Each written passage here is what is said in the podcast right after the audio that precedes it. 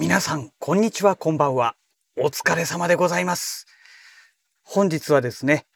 6月18日土曜日でございます。いやー、雨が、雨が降ってしまいましたね。えっ、と、今ね、お仕事が終わりまして、えーこれからね、帰るところなんですけども、ねえ、日中雨が降ってなかったんですけどね、あの、夕方からね、雨がちらほらと降り始めたみたいでして、今ね、えー夜の7時2分になったところですけども、えー普通にね、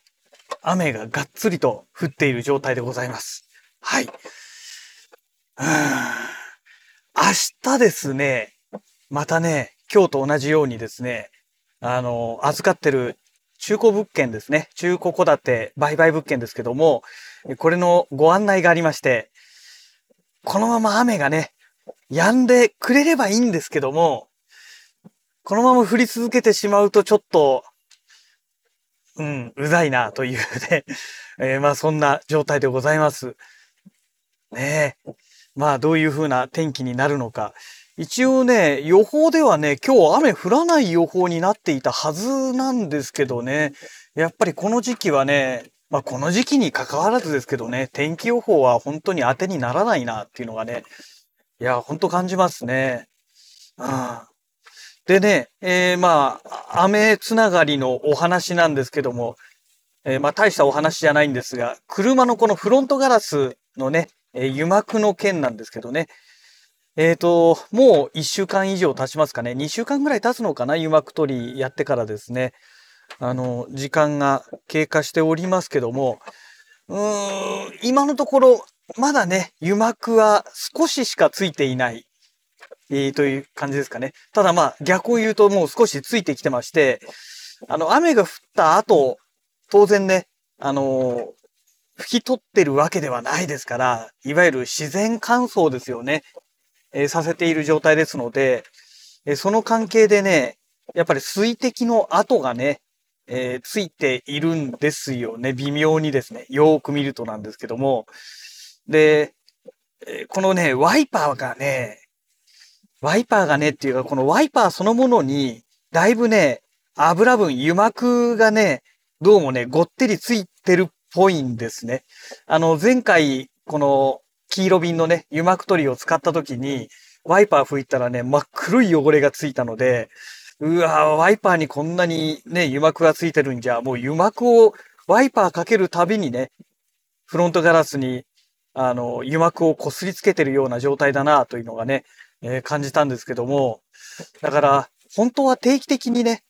あの、窓ガラスを拭くというよりかは、このね、えーワイパーをね、綺麗にね、拭いた方がいいのかなというね、まあそんな感じがしますね。まあもっと言えばね、ワイパー交換した方が間違いなくいいと思うんですけども、ねまあワイパー交換すると言ってもね、うん。まあ正直ちょっとめんどくさいなと いうところもありますし、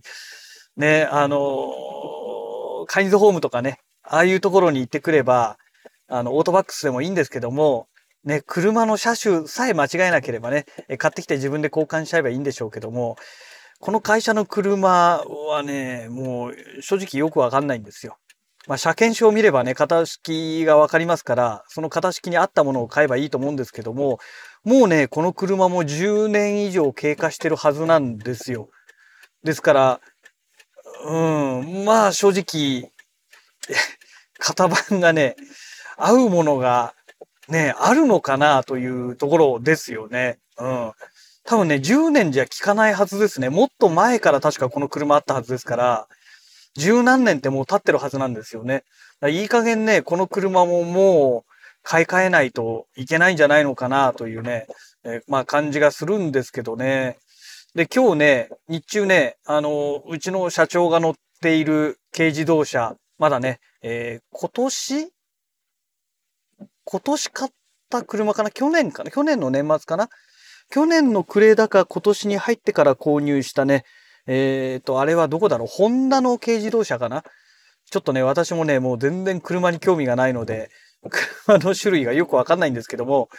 まあその軽自動車を、まあ社長が買ってですね、まあ今日私が運転手代わりでその軽自動車を運転してたんですけども、今のこの軽自動車って、ね、アイドリングストップがね、え、ついてまして、これがね、もう本当にイラつくんですよ。信号待ちで、ね、止まるじゃないですか。ブレーキをかけて止まる直前ぐらいで、アイドリングストップがかかって、止まったタイミングぐらいでエンジンがまたかかるんですよ。だから信号待ちの間結局ずっとエンジンかかりっぱなしで、で、またそれで発進しようとすると、一旦エンジンが切れて、で、なんだこれっていう状態でまたエンジンがかかるっていうね。もうこれガソリンの無駄でしかねえだろうみたいなね。もうできればこのアイドリングストップの機能を切りたいなって感じがいた、したんですけども、ねえ、まあちょっと操作の方法もよくわかんないし、ねえ、まあ社長がね、隣に座ってますから、またわけのわかんないことをギャギャ言われても困るんで、もうおとなしくね、イライラしながら運転していたんですけども、ねえ、だから、なんだろう、アイドリングストップいらないですよね。意図した時に止まってくれない。できればね、なんかその、オンオフのボタンをつけてもらって、ハンドルのところにね。で、完全によし、このタイミングでエンジン切ってっていう時にボタンピッと押すと、ピッて止まって、で、なんだろう、また、ね、あの、この、例えばブレーキをまあ踏んでるわけじゃないですか。信号待ちですからね。で、離した瞬間にエンジンかかるようになるとかね。なんか、そういう形でしてもらわないと、いや、これ、かえって、排気ガス撒き散らかすだけなんじゃないのっていうね。以前乗ってた、あの、ベンツのね、えっ、ー、と、C180 だったかな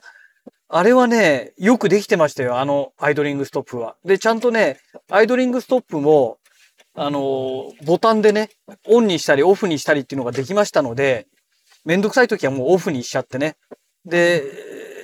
あ、このタイミングはちょっと入れようと思えばね、オンにして、アイドリングストップをね、したりとかね。まあそんな感じのことができたので、やっぱり高級車は違うなと思いましたけども、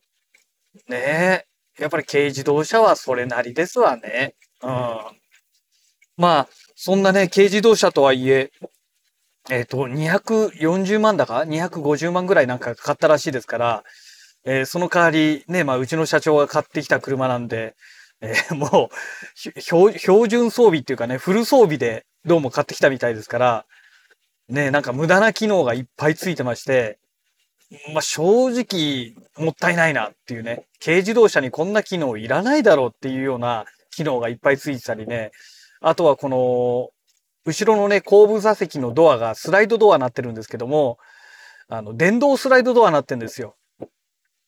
もう、ほんと無駄だなと思ってね。電動スライドドアにすることによって、そこにまたモーターだかなんかついてるわけじゃないですか。で、その分、車重が重くなって、当然その分ね、燃費も悪くなってって話になるんで、せっかく軽自動車買ってんだから、そんなもう電動なんかいらねえだろうっていうね。手で開けて手で閉めりゃいいんだよっていうね。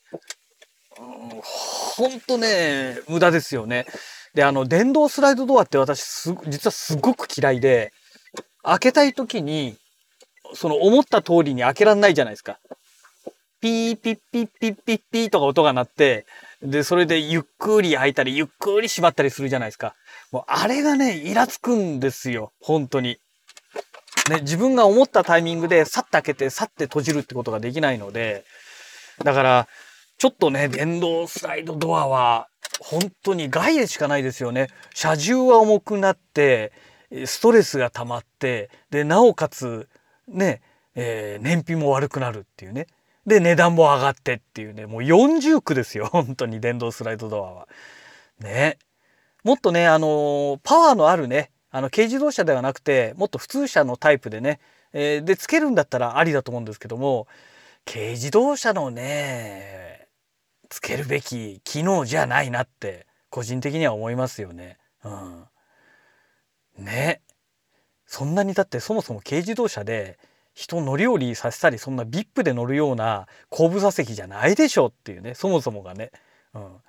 うん、どう考えたって軽自動車は後部座席とこの前の座席で考えたら前の座席の方が絶対的に居住性いいですからね。その絶対的に居住性のいいところは手動で、で、居住性の悪い後部座席を電動にする意味が私には本当理解ができないです。うん。だからメーカーの人間はね、本当にね、バカだなって正直思いますね。まあ、ある意味ね、消費者がバカなんだと思うんですよ。消費者がバカだからこういう機能を喜んでね、えー、買ってしまうっていう部分があるんだと思うんですけども、まあ、本当に無駄な機能だなって思いますね。はい。えー、そんなわけでね、もうとっくにね、自宅の駐車場に到着してますので、えー、本日のね、ラジログはこの辺りで終了したいと思います。それではまた。